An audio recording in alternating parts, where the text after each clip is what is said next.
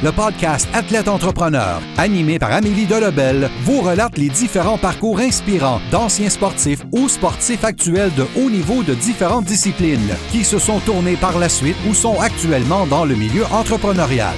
Des entrevues et reportages qui seront vous motiver à atteindre votre plein potentiel. Le podcast Athlète Entrepreneur. Des cheminements à découvrir.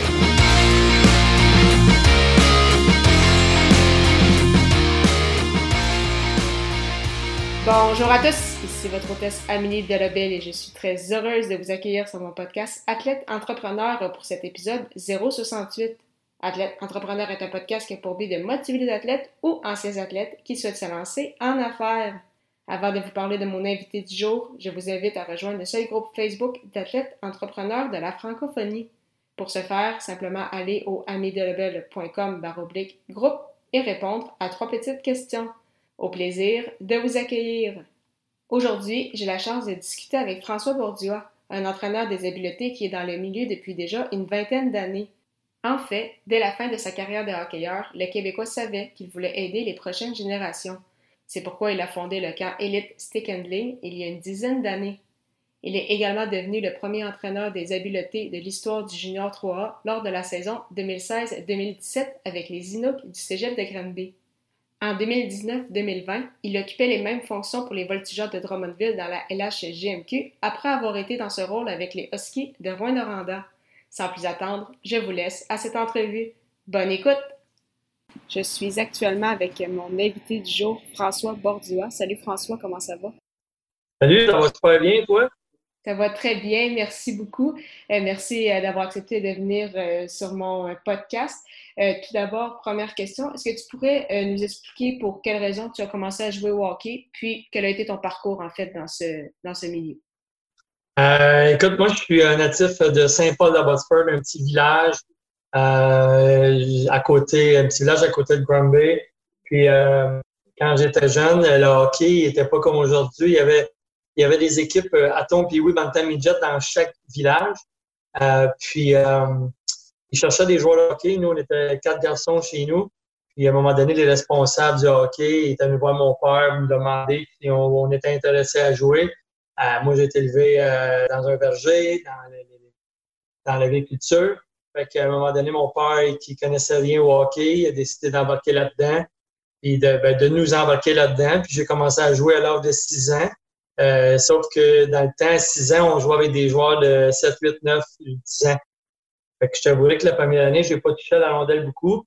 Euh, puis par la suite, à partir de 7 ans, c'était déjà mieux. Puis euh, c'est comme ça que ça a commencé. Puis ensuite, ben là, ça l'a jamais lâché. Puis déjà, à l'âge de 6 ans, euh, j'étais maniaque de hockey.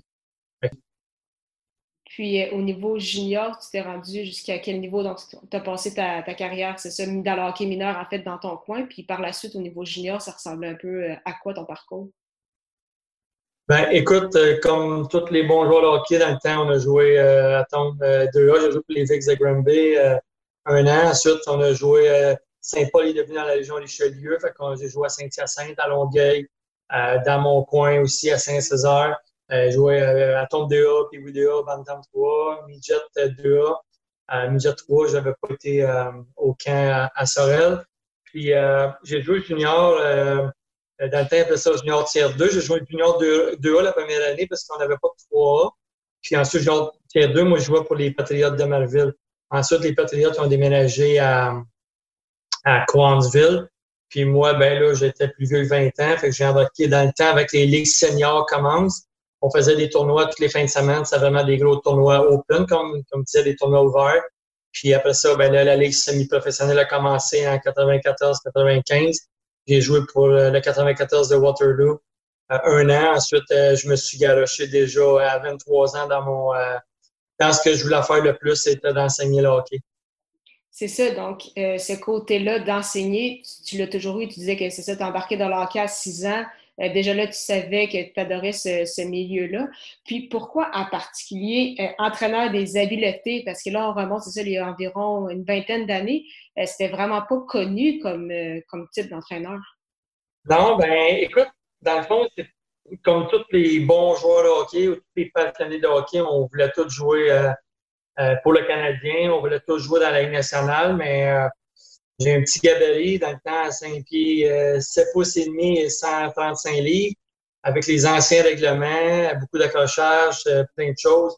J'ai fait mon petit bout de chemin, mais c'était pas comme le hockey d'aujourd'hui. Un joueur comme moi aujourd'hui a beaucoup plus de chances de percer avec toutes les ligues. Mais dans le temps, c'était vraiment plus compliqué. Euh, sauf que, à part le gabarit, j'étais un gars qui était euh, qui patinait bien, qui patinait surtout bien avec la rondelle. J'avais une bonne vision du jeu. Euh, je pouvais faire un peu n'importe quoi avec une rondelle. Puis, à un moment donné, il y a des joueurs qui me demandaient des trucs. J'ai commencé comme ça, ils me demandaient des petits trucs. Euh, hey, t'as l'affaire avec tes mains, comment ça, comment tu fais pour faire ça? j'ai commencé comme ça. Puis, à un moment donné, ben, je me suis rendu compte que j'avais vraiment pas de chance d'aller jouer dans une nationale, mais je m'étais dit que je voulais rester dans ce milieu-là. Puis que enseigner, la grosseur n'avait pas d'importance. Puis j'ai monté mes choses. Je, suis un gars qui m'auto-évalue tout le temps, tout le temps, tout le temps. Puis j'ai monté mes choses, j'ai appris des choses, j'ai vu des choses, j'ai regardé beaucoup, j'ai analysé beaucoup. Puis euh, j'ai monté euh, mes petites choses tranquillement. J'ai commencé avec des gens. Les jeunes, ils m'ont toujours suivi, ils ont continué. Puis maintenant, euh, depuis une quinzaine d'années, c'est, ça monte en flèche à chaque année. Puis j'ai de plus en plus de joueurs qui jouent dans les hauts niveaux. Puis, euh, puis j'ai des jeunes qui commencent, puis ça va super bien. Je suis super content. Comment c'est parti officiellement le camp? Donc, un camp, c'est euh, Elite Stick Handling. Euh, comment officiellement ça t'a bâti ce camp-là? C'est à force de voir justement des demandes, des, de l'intérêt, tu t'es dit, OK, là, il faut vraiment que je parte de quoi officiellement? Puis c'est ça, comment ça a grandi au fil, au fil des années? Ben écoute, euh, ça a commencé euh, tout bonnement, c'est que euh, plus que plus que ça allait mes choses, plus que j'en faisais, plus que j'avais des demandes. Puis c'est vraiment le résultat. J'ai beaucoup de joueurs qui venaient avec moi, puis qui arrivaient au camp ou qui arrivaient pendant la saison, puis qui avaient de plus en plus de résultats. Puis au Québec, le hockey, les gens sont vraiment passionnés. Puis maintenant, avec les réseaux sociaux, c'est pas long que les nouvelles font tôt. Là. Puis c'est de bouche à oreille que c'est venu. Puis je me suis toujours dit que la meilleure publicité, c'était de donner du bon service, puis que le reste, c'était pour se faire seul. Fait que c'était vraiment du bouche à oreille. Puis euh, ce qui est arrivé, c'est que moi, j'ai euh, j'ai décidé à un moment donné qu'un été, pour les joueurs élites, pour les entraîner, j'ai décidé de partir mon camp il une dizaine d'années. Et euh, je m'attendais d'avoir à peu près 40 joueurs. Puis pour la première année, j'ai eu au-dessus de 90 joueurs, 80-90 joueurs. Été obligé de, de, pas canceller, mais de, de, de pas prendre des gens parce que mon camp, mes, mes nombres, mon nombre d'heures était, était plein. Puis je voulais pas, je voulais avoir un maximum de 12 à 16 joueurs élites de même niveau sur la glace pour le développement. C'est comme ça que ça a monté, puis de chaque année, de chaque année. Maintenant, l'été, pendant 5, 6, 7 semaines, je passe à, à peu près 8 heures par jour sur la glace avec au-dessus de 200 joueurs élites de Privou 3 à, la Ligue nationale. Donc, c'est ça, ça a quand même grandi vraiment très, très rapidement. Puis, en plus d'avoir tes semaines de camp euh, l'été, pendant la pendant l'année régulière, je veux dire, tu travailles aussi quand même beaucoup, tu t'impliques avec différentes organisations. Euh, justement, on en parlait avant dans l'enregistrement. Tu t'es joint aux Inuits des Grands-Bay en 2016-2017. Euh, premier euh, entraîneur des habiletés au niveau junior 3A. Euh, l'année dernière, tu étais avec les voltigeurs de Drummondville au niveau de la LHGMQ. En 2018-2019, avec le ski de Rwanda. Comment ça se passe de travailler pour des organisations, contrairement à un camp? Parce que c'est pas, tu passes pas le même nombre de temps avec les, avec les joueurs. Donc, comment, c'est quoi ton approche? Ben, moi, moi, en partant, pour moi, pour aider un joueur à évoluer, euh, tout le temps dans, dans l'année, euh, comme moi, mon camp l'été, c'est entre 12 et 15 heures de glace que, j'essaie de, travailler avec les joueurs sur certains aspects. Puis euh, on a essayé de, dans le fond, moi, sais ce que j'ai expliqué aux organisations. Euh, J'étais vraiment content parce que Gilles Bouchard, euh, qui était l'entraîneur et directeur général des Huskies, il voulait aller de l'avant avec ça il y a deux ans. les Huskies, on était une ou sinon la première organisation junior majeur qui engageait vraiment un gars pour s'occuper des habiletés des, de ces joueurs-là. Euh, j'ai travaillé avec eux jusqu'à Noël, jusqu'à temps que finalement Mario Pouliot a, décidé d'y aller all-in avec euh, l'organisation. Puis après les fêtes, c'était, c'était vraiment la Coupe Memorial qui était en tête, rien d'autre. Fait que, euh, il y avait d'autres choses à peaufiner, sauf que j'avais déjà d'autres organisations qui m'avaient approché pour, aller travailler avec eux, dont les Voltigeurs de Drummondville. Puis suite au fait que cette année, c'était plus compliqué avec le transport, avec les huskies, le cédule pendant la saison, Mario, il voyait pas la possibilité de faire 12 à 15 heures de glace. il savait que les voitures étaient vraiment après moi. Puis euh, c'est à peu près à 55 minutes de chez nous. Fait que euh, j'ai pu aller travailler avec des voitures toutes les semaines, euh, et faire plein de choses. Fait que euh, j'étais vraiment, vraiment content de ça. Puis les Inuits avec Pat Bush, c'était toute une expérience aussi. Puis quand on parle d'entraînement des habiletés, on parle beaucoup le maniement de rondelles, mais c'est plus que ça aussi. C'est également euh, au niveau euh, du patin. C'est ça des choses qu'on ne voyait pas il y a quelques années, mais là, il commence à avoir une demande de plus en plus. Les, organisations, les joueurs voient l'importance d'avoir un entraîneur des habiletés euh, avec eux. Ben, écoute, c'est comme un peu n'importe quel sport élite maintenant. Il y a des spécialistes. il y a des spécialistes dans tout. sauf que maintenant, il y a beaucoup de, de plus en plus de spécialistes. Euh, il y a des gens au Québec qui ont beaucoup d'expérience, qui ont vécu. Euh, moi, j'ai appris beaucoup à, enseigner. Et tantôt, tu me parlais euh, au niveau des équipes versus mon camp l'été. C'est l'été, c'est vraiment axé sur le joueur, sur, le joueur lui-même. moi, qu'il soit en avant ou un défenseur, pour moi, c'est la même chose. Un joueur hockey, il faut qu'il soit habile partout dans toutes les facettes du jeu. Il faut que je m'organise toujours pour qu'un joueur ait une, une facilité de, de, de pouvoir, euh, euh, ait une facilité euh, de, de, de s'adapter à ce que l'entraîneur avec qui il va jouer va lui demander dans certaines situations de jeu, ces choses-là. Euh, versus pendant l'année avec une équipe, l'entraîneur il va cibler les joueurs, les assistants coach, le directeur général il va me jaser. Moi, je me suis beaucoup, comme cette année avec Steve Hartley, ça a été toute une année avec on avait toute une équipe, là, Philippe Boucher, directeur gérant, Denis Gauthier, que j'ai eu la chance, euh, on s'est connus parce que j'ai travaillé avec ces gars l'année passée. Euh, puis euh, il avait poussé beaucoup que je travaille avec les voltigeurs. Puis Mathieu et Alexandre, les assistants coach. C'est que on a ciblé les joueurs, on a ciblé ce que eux voulaient faire avec ces joueurs-là. Est-ce qu'il va jouer sur le power play? Est-ce qu'il va jouer les avantages? Est-ce que c'est un power forward qui va euh, que ça va être bien important de, de fatiguer l'adversaire en gagnant ses batailles. Euh, oui, on veut toujours que les, les joueurs gagnent leur bataille, mais on explique certaines choses euh, spécifiques. Puis en même temps, moi là-dedans, je travaille aussi large parce que tous les joueurs, je veux le patin, je veux qu'ils le maniement, leur vision du jeu, et surtout comprendre ce qu'ils font. Puis c'est avec ça qu'on monte. Fait que c'est l'excellence entre une saison que je travaille avec les entraîneurs versus l'été que c'est moi avec le joueur individuel peu importe si tu en avant ou un défenseur, euh, pour moi, ça ne change pas grand-chose. Sauf quand on tombe à un niveau, je te dirais, junior majeur, euh, en montant, euh, les joueurs, ils savent déjà un peu qu'est-ce qu'ils veulent, qu'est-ce que l'organisation va vouloir. Exemple, des joueurs de nationale, Anthony Bouvier, Anthony Manta, on va travailler des choses, ce que les autres vont me demander ou ce qu'ils veulent vraiment améliorer, dans le fond. Euh, tu mentionnais qu'il y avait euh, justement de plus en plus euh, d'entraîneurs spécialisés, dont des entraîneurs des habiletés. Qu'est-ce que tu dirais que toi qui te démarques des autres? C'est sûr que tu as été un des premiers au Québec, ou je pense même le premier. excepté ça, c'est quoi qui te démarque des, autres entraîneurs? je suis un passionné de. J'aime ça avoir du fun sur la glace. J'ai pas peur de travailler. ce que les joueurs me disent tout le temps, ce qu'ils aiment, c'est, c'est l'approche que j'ai avec eux. Euh, puis euh, j'ai, un ami qui s'appelle, j'ai une bonne connaissance qui s'appelle Sylvain Guimont, qui est psychologue sportif. On le voit partout à la télévision, puis tout ça. Puis moi, euh, quand j'ai vraiment commencé, euh, souvent, je, je, lui posais des questions parce que moi, j'avais des situations, il y a des choses que je voulais juste m'assurer. Puis il y a des petites choses qui m'ont vraiment allumé, m'ont aidé. Puis euh, parce que le hockey, aujourd'hui, c'est que les gens souvent s'oublient, c'est bien beau ce qu'on fait sur la glace, c'est on regarde les réseaux sociaux, tout ce qui se passe, euh, il y a des choses, c'est vraiment spectaculaire, mais euh, ça, c'est juste le côté spectaculaire. La game, c'est pas tout à fait ça non plus, tu sais. Fait que 80% ça se passe entre les deux oreilles. Fait que moi, j'aime ça avoir du fun. Euh, L'approche avec les joueurs, puis ce que les joueurs aiment le plus, c'est que moi, tout ce que j'enseigne, je le démontre. Puis quand les joueurs de nationale, ils voient ce que je demande, puis ce que je, pourquoi que je veux qu'ils fassent ça, puis que des fois, ils vont travailler fort, ils, ils sont super bons, ils vont manquer le premier coup, le deuxième coup, ils vont réussir, mais ils veulent, ils veulent vraiment comprendre à quoi ça va leur servir.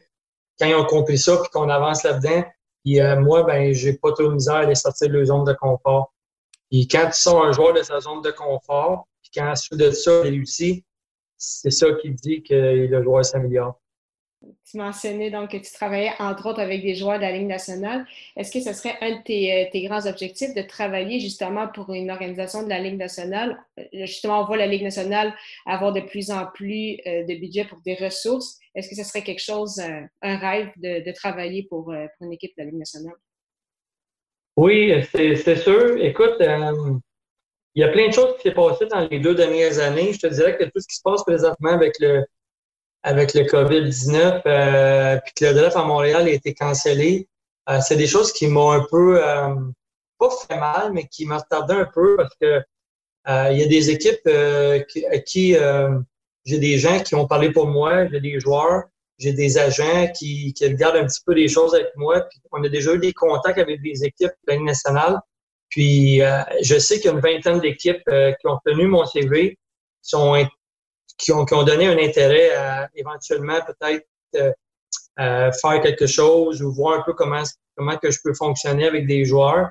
Puis ce qui m'a vraiment allumé, c'est là, là deux ans, euh, Pierre Allard du Canadien m'avait appelé pour aller travailler avec les vétérans des, des Canadiens de Montréal. Puis euh, je suis arrivé là, j'étais supposé avoir à peu près 14 joueurs, là, Plekanec, euh, Gallagher, tous les, les, les, tous les joueurs euh, les joueurs, les vétérans. Puis finalement, j'étais seul avec 14 joueurs, mais finalement, il y a beaucoup de nouveaux, nouvelles recrues, d'autres joueurs qui avaient des contrats qui ont embarqué. En l'espace de, de 5 minutes, j'étais supposé avoir 14, puis j'en avais 27 joueurs élites euh, NHL sur la glace.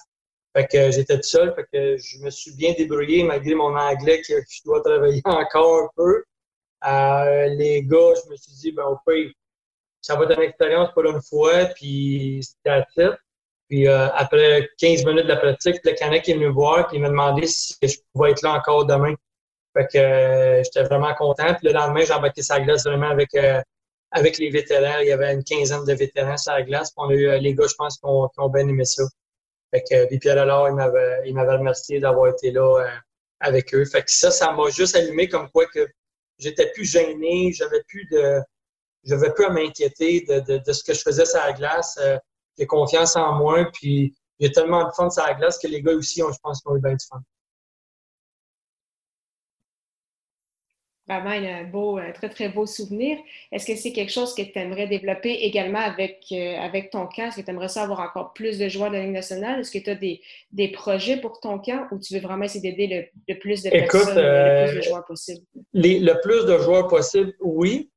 Moi, je suis style de gars, euh, les joueurs, ils veulent travailler avec moi. J'ai une équipe euh, qui m'aide sur la glace. J'ai des, des bonnes personnes, mais euh, tout ce qui s'attaque aux juniors majeurs en montant, même les midgets, les bantams, les piouis, les atomes, euh, je suis toujours sur la glace. Présentement, euh, mon camp, je passe 8 heures par jour sur la glace. Euh, à un moment donné, il faut, faut prendre le temps de se reposer aussi parce que ce que je fais, c'est vraiment exigeant. Euh, je suis exigeant vers moi. Tu sais, les joueurs s'entraînent pendant une heure. Ils sortent de là, ils sont fatigués ou épuisés ou ils ont mal aux jambes, ils ont mal aux bras ou peu importe. Moi, je suis fatigué après une heure, mais il me reste encore 7 à 8 heures à faire. Puis, euh, puis quand tu me parles de joueurs, euh, à partir du midget espoir, la plupart des joueurs sont avec moi. Midget 3, junior majeur en montant.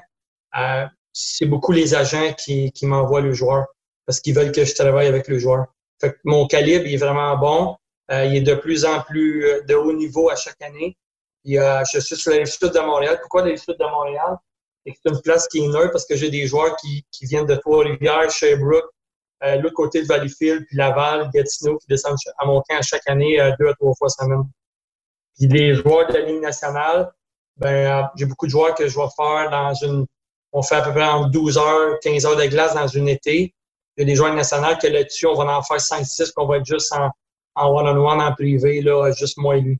Oh, vraiment des, euh, très beaux projets. Euh, pour terminer cette euh, entrevue, je vais te poser quelques petites questions en rafale. Ma première question, c'est quelle est la chose la plus importante que le sport t'a enseigné? La je suis un passionné, mais c'est de ne jamais abandonner. jamais, jamais, jamais, jamais abandonné. Quel est ton meilleur souvenir sportif?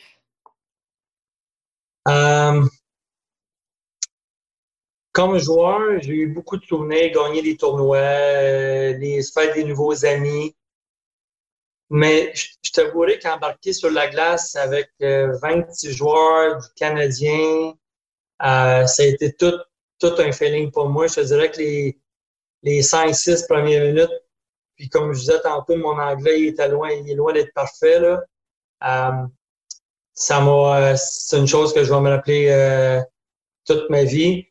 Puis bien sûr, euh, tous les joueurs avec qui j'ai eu la chance de travailler avec eux depuis l'âge de 9 ans, puis qui sont draftés dans le nationale, puis que je participe au, au, au pêchage NHL avec eux, euh, c'est des souvenirs que je ne pourrais jamais oublier. Puis euh, ma dernière question, c'est quel serait ton conseil, ton, meilleur conseil pour un athlète ou un ancien athlète qui souhaite se lancer en affaires, qui souhaite lancer un projet? Ce que, ce que je dirais, si, si une personne veut se lancer en affaires comme ça, euh, que ce soit dans le hockey ou dans d'autres, c'est de s'assurer de comprendre ce que tu fais et pourquoi tu fais ça. Moi, c'est ça parce que j'ai l'impression qu'aujourd'hui, les gens font, avec les réseaux sociaux, euh, sociaux ils voient plein de choses, ils veulent répéter ça, mais dans le fond, ils sont peut-être capables de le répéter, mais ils comprennent pas pourquoi ils font ça. Puis ça peut marcher un an ou deux, mais après ça, ça ne fonctionne plus. Un très, très bon conseil, en effet. Mais merci beaucoup, François, pour ton temps. C'était vraiment très, très intéressant. Euh, c'est le fun déjà de voir euh, tout ce qui s'est passé depuis la première fois qu'on s'est parlé euh, au début de la saison 2016. Et je te souhaite vraiment la, meilleure des chances pour la suite en souhaitant qu'un appel de la Ligue nationale arrive prochainement quand tout ça aura recommencé officiellement. Euh, j'espère aussi. Puis un gros merci à toi. Puis si jamais ça arrive, on, on, on s'en reparle. Avec plaisir, ça serait vraiment fun. Merci. Mais merci beaucoup. Merci beaucoup encore une fois à François Bordua pour son temps et en souhaitant que vous ayez aimé ce 68e épisode officiel d'Athlète Entrepreneur. Pour écouter mes dernières entrevues, rendez-vous sur mon site internet au amidelabel.com baroblique podcast. Si vous avez déjà un podcast ou vous souhaitez en lancer un, je vous recommande l'hébergeur Blueberry que j'utilise également. Pour obtenir un mois d'essai gratuit sur cette plateforme, simplement allez au amidelabel.com baroblique Blueberry B-L-U-B-R-R-Y. Si vous avez des questions, contactez-moi comme toujours. Merci encore une fois pour votre confiance et à la semaine prochaine pour une autre entrevue.